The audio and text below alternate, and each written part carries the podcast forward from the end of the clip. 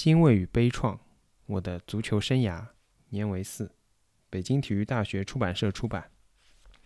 第八章，在动乱的岁月里，从亚新会的表现看，平均年龄二十三点五岁的中国队与二十七点五岁的朝鲜队打得这样意气风发，难解难分，谁都不会怀疑亚洲最有希望的队是中国。我们有这样整齐的阵容，这样高昂的士气，这样说攻就攻、说防就防的奔跑能力，何愁不能跨出这并不大的一步呢？中国足球好像总和机遇合不上拍。亚新会的失败并没有使我们泄气，而后来的重创却使我们灰心了。如果没有这场空前绝后的文化大革命，中国足球冲出亚洲早已肯定成为历史了。早在去金边之前，体育系统已和社会一样，把矛头指向了当权的走资派。体委两派分别提出不允许走资派高荣堂当团长和高荣堂不出国，我们也不出国的针锋相对的口号。两派各组织力量到中南海请愿。当时激烈的争斗使代表团的成员都感到心力不能集中，周围的议论也很多。一会儿就会传来一个小道消息，要不要参加亚新会，能不能参加亚新会，都成了似定而又未定的严重问题了。直到陈毅元帅在国务院接见和欢送代表团，以他那渊博的学识、豪迈的气魄、潇洒的气度，发表了他那无懈可击的见解，又提出用毛泽东思想宣传毛泽东思想的要求后，才算统一了代表团的认识。镇住了乱糟糟的局面。后来，上面定的是副主任李梦华带队去柬埔寨，但当亚新会的任务完成后，梦华乘坐的飞机刚刚降落到上海虹桥机场，不知道为什么，我们又听说造反派把这位上面定的团长带走审问了。这立刻使我们感到运动将进一步迅猛发展。谁都意识到来头非同小可。但谁都不明白究竟要干什么。建国以来，虽然政治运动一个接一个，可这次的激烈程度、波及面之大，都与以往不同。以往搞运动，包括三反、五反、反右，都强调党的领导，都只是几个月就要收尾；而这次却是造反派不可一世，横得厉害，而且根本没有收的苗头。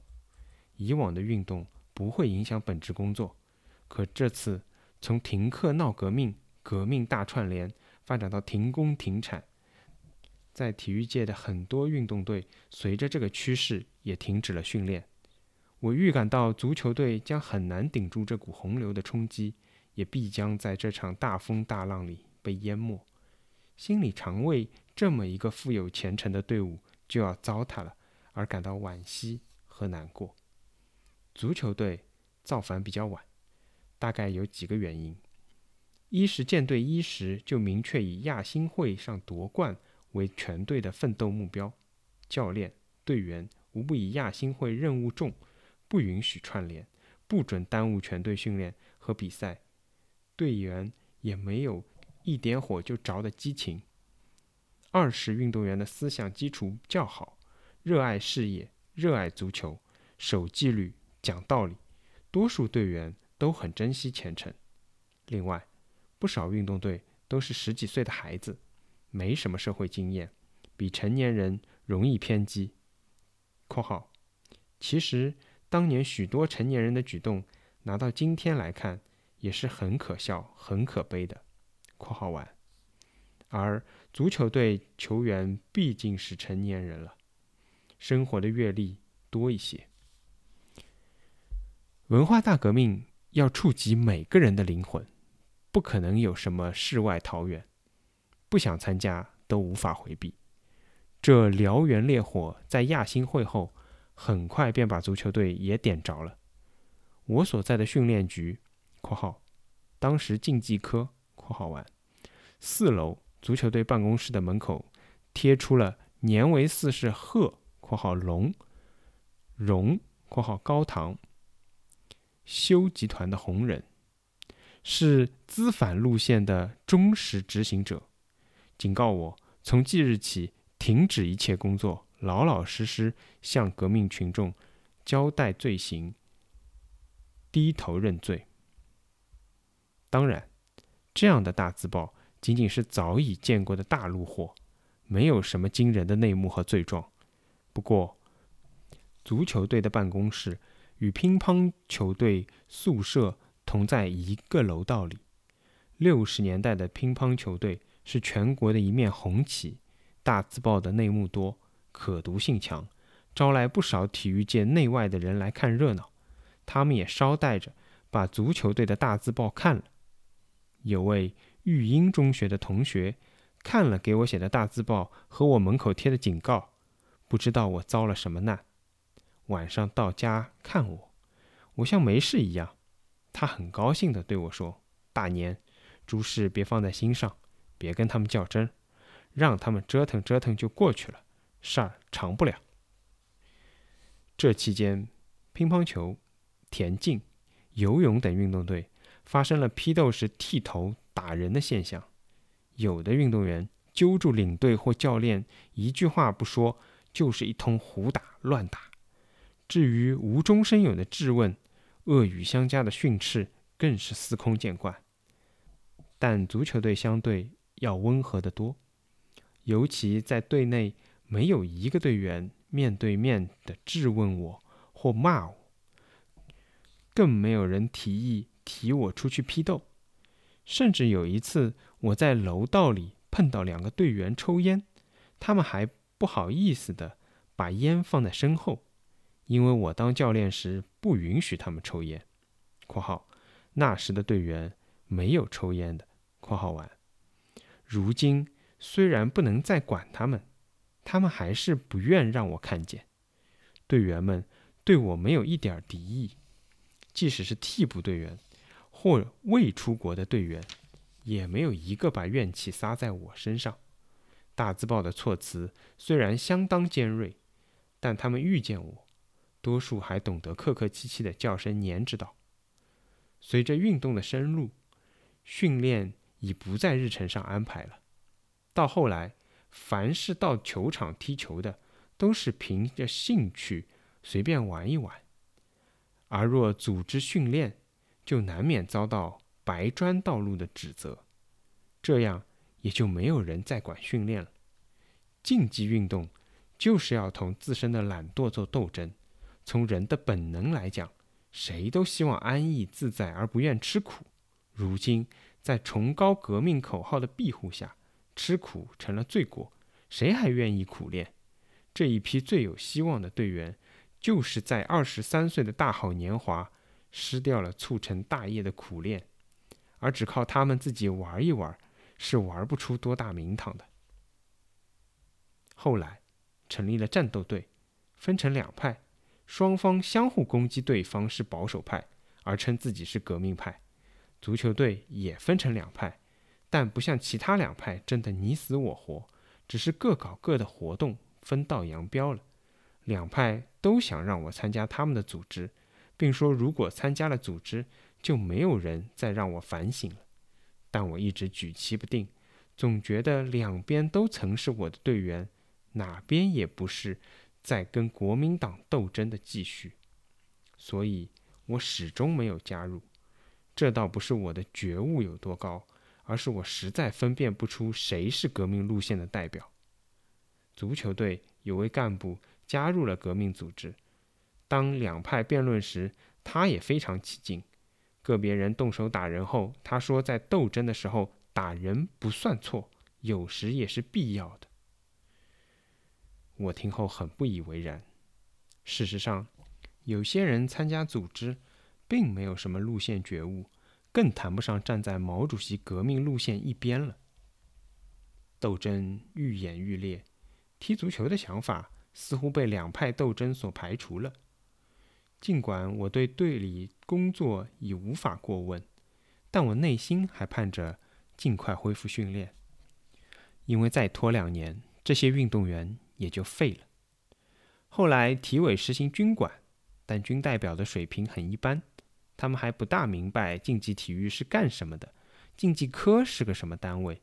他们在左的思想指导下，也持怀疑一切的观点，甚至批判铅球运动都把地砸成了大坑，扔它干什么？大家哭笑不得。秀才遇外行，有理本逞强。本来对实行军管我很高兴，以为军官一声令下就可以恢复正常秩序，困惑的局面将会大有好转。但军管了半天，非但没有扭转困境，甚至连运动队都打算取消了。这时军代表找我谈话，陌生的脸上没有一点笑容，问的问题有点莫名其妙，如。你初中没毕业，为什么就参加了丽华足球队（括号北京市业余强队）（括号完）？但我还是耐心的做了解释。我自信没有一点政治问题，可是我仍然被列为怀疑对象了。他们总是想在我身上挖出点问题，但又愁于没有一点证据，压我，我不服。我一直没有感到有什么问题需向他们老实交代，可他们又不甘心让我这样平安无事，于是他们通知我第二天去体委烧锅炉。当时我倒没有轻视这个行当，干哪行都有它的不易之处和学问，只是他们不该不说一点缘由，就采取这种带有侮辱性的方式惩治我。九米长的栏开下大炉膛，要填煤烧旺，还真得有技术。我这个人干事的毛病就是爱拿事当事，特别认真。足球没上去，我愧疚，但我扪心自问，敢无愧地说，我认真的干了。如今分配我烧锅炉，我也想好好学。我到旁边丝线厂，向有本子的。锅炉师傅请教，我也从每一铲的动作中琢磨找窍门。后来我三铲子就能把煤铺开铺满。几位代班的师傅都很信任我，欣赏我。每次上班时，脸和手常被煤灰抹黑。下班前，师傅们常常关心地说：“洗洗澡，歇一歇，别出去感冒喽。”对比那些被专政的同志。我能自由的回家，我能得到师傅们的关心，我还算走运的。我总觉得我头上悬着一块大石头，只是还没砸下来而已。有一次，传达毛主席九大的重要讲话，说是个录音，所有干部、教练、运动员都必须听，非专政对象都听了，和我一样受怀疑的邻居戚烈云、陈敬开。和我一起烧锅炉的李耀先也听了，我却没有资格。这在文革年代可是件大事，给我的压力不小。实际上，就是把我编入了政治问题严重的花名册了。我终于按耐不住，便去问足球领导小组的一位副组长：“毛主席的讲话为什么没有安排我去听？”我之所以这样问，是往好处想。以为他们忘了烧锅炉的我，但答案比我预想的严重的多。这位副组长吞吞吐吐地说：“你有政治问题，现在正在审查你，所以你不能听。”我当时一愣，因为我实在想不起干过什么与反革命有瓜葛的事。我只能在重压与怀疑下生活。当时新唱样板戏，我当学生时曾喜欢过一阵京剧。也会唱几段《红灯记》，智取威虎山选段。我心情沉重，精神很压抑，所以没事就爱喊上几句，一则随遇而安，自寻开心；二则看看动静，试探试探审查的反应。记得为庆祝五一节，体委系统搞了一次大型庆祝活动，我报了京剧清唱，在体育馆几千人面前。和几位乒乓球队的名将唱了几段样板戏，当时由乒乓女将梁丽珍当指导，几个人唱得特别有劲，博得了全场喝彩。但好景不长，当我第二次又报名唱样板戏，却被刷下来了。我又去找军管会，我问为什么连样板戏我都不能唱。军管会管足球的一位军代表说：“你有问题，你要交代你的问题。”这种五迷三倒的话使我不能不问清楚，我交代什么问题？军代表说：“解放前的问题。”我说：“解放前我还是个初中生，有什么可交代的？”那个年代，净搞虚的，挤挤诈诈。这位代表也炸到：“你的问题你知道，你认真的去想想再说。”他的目光咄咄逼人，好像我是确凿的坏人。我说：“那时我在灯市口育英中学上学，你们可以去调查。我的老师和我的同学都不会忘记我。如果他们中间谁说我有问题，说我不好，我都甘心情愿地接受你们的审查。”果然，他们派了两名足球队的队员去学校调查。这两个队员找了我的老师，根据我的老师告诉我说，两人态度相当凶，像拿着圣旨似的。主要问我是否参加过三青团、国民党。我的老师也没客气，说：“你们调查年威四的情况是请我帮忙，不是审问我。你们这个态度要干什么？”这位老师也是以前的足球名将，他的名字叫孙鹏。当晚。孙老师登车到我家看看我，并把这个事和两位队员的口音高矮告诉我，让我做个准备，以防他们诈供。这段荒诞的事情虽然令人不快，但多年来我从未向这两位队员说起过。后来我被选为教练组组长时，对他们该用还是用。在烧了七个月的锅炉后。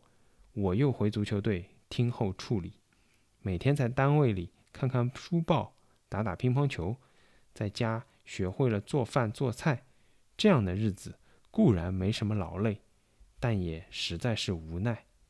一个人工作忙得要命，很想休息休息，但一个人应该工作而不给他工作，他会感到很不安稳，很不舒畅。足球队没有人跟我谈工作。也没有人跟我谈运动，他们办公室和宿舍的门紧紧地关着，偶尔看到他们在走道里，好像都在忙忙叨叨地干什么大事。我此时此刻已不拿他们当回事了，他们也没有再折腾我。足球队比起有些优秀的队伍还算走运，那时目标大的教练和运动员日子都不好过。一九六八年。清理阶级队伍时，荣国团、傅其芳、江永宁在一个月的时间内相继自杀，那气氛实在是够恐怖的。足球队也发生了一件在体育界相当震动的事，那就是队里最优秀的前锋胡登辉，在二十七岁的大好年华撒手人寰。胡登辉是个很有才华的前锋。他出身不好，平日好像摆脱不了这个包袱，养成了内向的性格。而他对事业与足球的执着又超过一般人。他的身体条件并不好，身高只有一米七左右，百米速度也不快。他从北京体师足球班毕业后，他的老师足坛老将薛吉竹非常重视他的发展。曾向北京的专业队极力的介绍他，推荐他，但谁都认为他发展潜力不大。后来八一队招收年轻队员，据说是八一足球队队长王新生同志看中了他，八一队领导又做了努力，才把他招收进八一队。他很快成了青年队的绝对主力，又成了八一队主力。一九六五年。又被选进了国家队，我感到他的球性很好，个子虽然不高，却常在高大后卫中能争到头球。他的绝对速度不快，却会利用启动快与良好的意识，常常抢先一步把球射进门。他时常还能出其不意地射进常人看来很难射的球。从胡登辉辞世后，我多年。再也没有遇上这种类型的球员。胡登辉本来没有任何问题，拿当年的标准看，他充其量也只是出身不好而已。当时八一队让他回去搞运动，据说并不是为了整他。他临走时，我看他脸色不好，知道他思想上压力不轻，便对他说：“小胡，这次回去搞运动嘛，遇到什么事都要想开些。你才二十多岁，没什么问题，家庭出身不算什么，出身无法选择嘛。别背这个包袱，搞完运动再回国家队。”他很懂事地说：“谢谢您指导。”但没过几天。我就得知他已自杀的消息。他太单纯，没有社会经验，平时也很少看书看报，遇到突然变化了的情况，感到孤立、困惑和束手无策，总以为有人要整他，好像没活路好走了。终于在一个晚上，偷偷的跑出了八一队大院自寻短见了，真是太可惜了。我同情他的遭遇。更怜惜他的年轻。后来很长一段时间，当比赛的门前得势不得分时，我这个教练的脑子里就时常闪出这样的念头：如果门前有个胡登辉，也许就不会这么窝囊，这么泄气了。运动搞了一五年，队员们的球技生疏了，有的因长期缺少训练。而开始发胖。待一九七零年球队开始恢复训练时，队员状态都大不如前，平均年龄也长到了二十八岁多。当重新组队又开始正规的训练时，我深切感到他们的水平，别说提高（括号这个年龄再提高是不易的事）（括号完），就是恢复都难呐。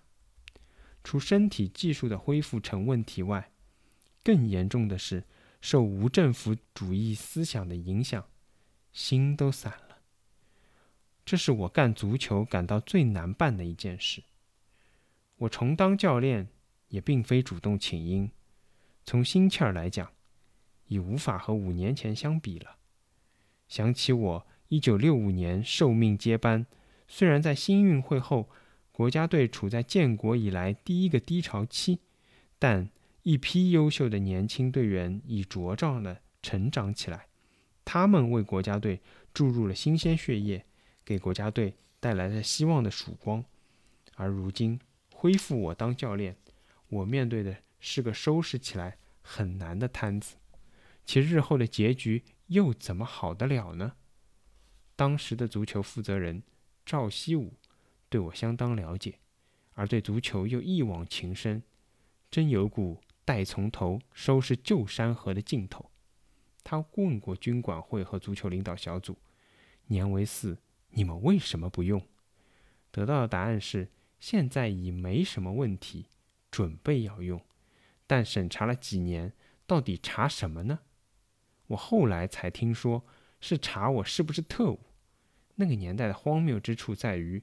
没有什么证据就可以怀疑一个人，而以怀疑罪论处，而且折腾人几年后不了了之，甚至连句像样的话都不会说。然而赵西武是位较真的老同志，他说：“解放的时候年为四才多大岁数？你们也不想想。”他又明确的以即将临战的军人的口吻命令道。你们明天就把足球队的教练组长选出来。于是，我又当上了教练组长。在一个充斥口号的年代，干一件必须十分务实的工作。我重新做教练后的表态也很简单。由于队员对我都很熟悉，我说话又比较随便，我从来不怕我的话里找茬子添乱。我说，把年维四拉下马的话。曾是有的教练和队员提出的。其实，年维四本来也没想在这个马上。今天大家又催我上马，既然这样，我也只能不负众望，再认真的干干。估计今后磕磕碰碰的事不会少。但你们经历了文化大革命的锻炼，已经从二十三岁半到二十八岁半了，好多事不说你们也该明白了。所以，希望大家都能珍惜时间，珍惜前程。我们毕竟是干这一行的嘛。在座的教练和队员中，有的曾写小字报向军管会告我的黑状，有的曾告我唱样板戏，共产党员时刻听从党的召唤是对运动有抵触情绪，有的对我受审查散布过不少不实之词，抱着幸灾乐祸的态度，有的明明知道我没有什么问题，想拖些时日，怕我恢复工作后他没事干。文化大革命中，许多人的登台表演，使我加深了对人的了解。尽管这些人的所作所为不让我满意，更不让我佩服，但既然还在一起工作，也就不会再计较过去了。队员的绝大多数都欢迎我出来带队，其中七八个队员在我被孤立、受压抑和委屈的时候，曾同情我、关心我。和安慰过我，我很感激他们。过去有不少老话，如“路遥知马力，日久见人心”；后来又有不少新话，如“相信党，相信群众，相信历史，相信时间”等等。好像联系文革中所经历的事去琢磨琢磨，要比随便说说的感受深刻的多了。我又任命了高峰文、徐根宝当队长。这倒不是因为他们二位在文革中对我有什么好，而是想借他们的支持，尽快把队里的工作和训练搞起来。高峰文是文革前的队长，根宝是文革中足球队领导小组的成员。当时我看他们有一定的联系群众的能力，我要求点什么，他们也能起些带动作用。因而，当我提议他们当队长时，多数队员没有异议。他们两人听我提议后都很高兴，队伍的训练从此便逐步恢复起来。我面对这波老队员，除了说话不再像文革前那么尖刻和刺激外，训练要求依然一丝不苟。因为我既然当了教练，就该全身心的带好队伍，尽可能的找回我们损失了的时间，尽可能的使这波相处五年的老队员。再在技术上迈上一个新的台阶。